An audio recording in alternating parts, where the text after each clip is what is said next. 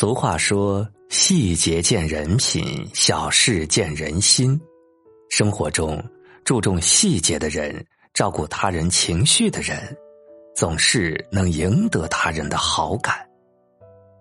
我们都偏爱知书达理、知礼守序的人，因为懂礼的人更加知心。有很多时候，一句简短的谢谢，足以体现出这个人的素养与家教。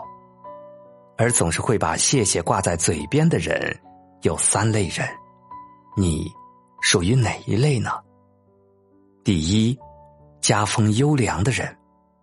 作家马伯庸曾写过这样一段话：一个家族的传承，就像是一件上好的古董，它历经许多人的呵护与打磨，在漫长时光中悄无声息的积淀。慢慢的，这传承也如同古玩一样，会裹着一层幽邃圆熟的包浆，沉静温润，散发着古老的气息。古董有形，家风无形。良好的家风与古董，一般是值得捧在手心中拥有的宝藏。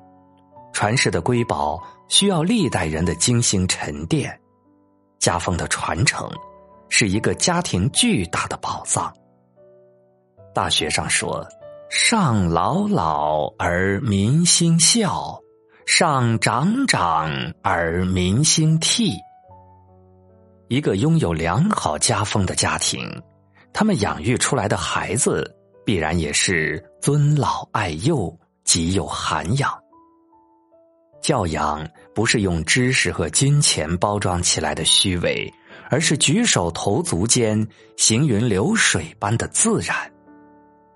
自身有涵养的人，无论走到哪里，都犹如清风过境，舒适宜人。一句简单的谢谢，足以体现他身上厚重殷实的家风。第二。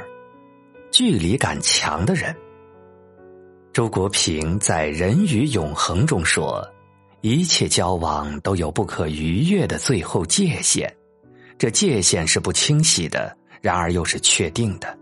一切麻烦和冲突都起于无意中想突破这界限，很多时候突破界限就是走向尽头。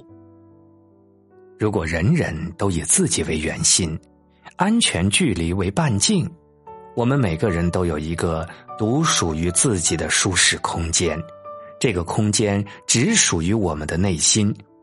一旦有人跨过这个边界，就会让我们感到不适与难受。距离产生美，保持舒适距离，无论是哪种关系都很适用。父母与孩子没有距离感。过分的依赖与纵容，会让孩子变成人格上的巨婴，思想上的废人。家人之间没有距离感，扭曲的家庭关系只会让亲情变成伤害。朋友间没有距离感，容易滋生猜忌与攀比。爱人之间没有距离感，过分亲密反而生疏。当一个人的人格足够独立，他的距离感很强，在他的身上能看见清晰的担当。外人看来，距离感是种孤单，像是一层盔甲将他包裹在内，隔绝外界。实则，独立的人格将会成为他尖锐的武器，在社会的腥风血雨中，为他披荆斩棘。距离感强的人说出的谢谢是轻微的，停留在口头的客套言语不足以成为打开他们内心的钥匙。唯有漫长的时间消磨与荡涤，他们的边界才会慢慢靠近。第三，懂得感恩，不以自我为中心的人。老子说。后其身而身先，外其身而身存。每个人都有一个自我，这个自我就是我的身体、我的思想、感情、我的财产、名誉、地位等等。如果一个将自我看得太重，无疑是给自己增添了一座牢笼。人需要重视自己，但是不能以自我为中心去伤害他人。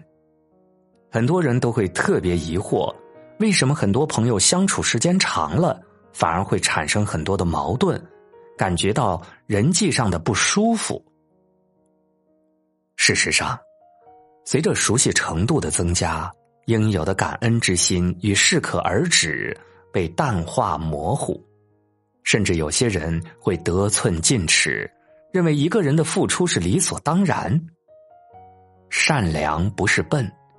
忍让不是傻，建立在平等与相互的基础上，感情才会长久。投桃报李，懂得感恩，无论是哪种关系，受人恩惠之后说一句谢谢，都是很有必要的。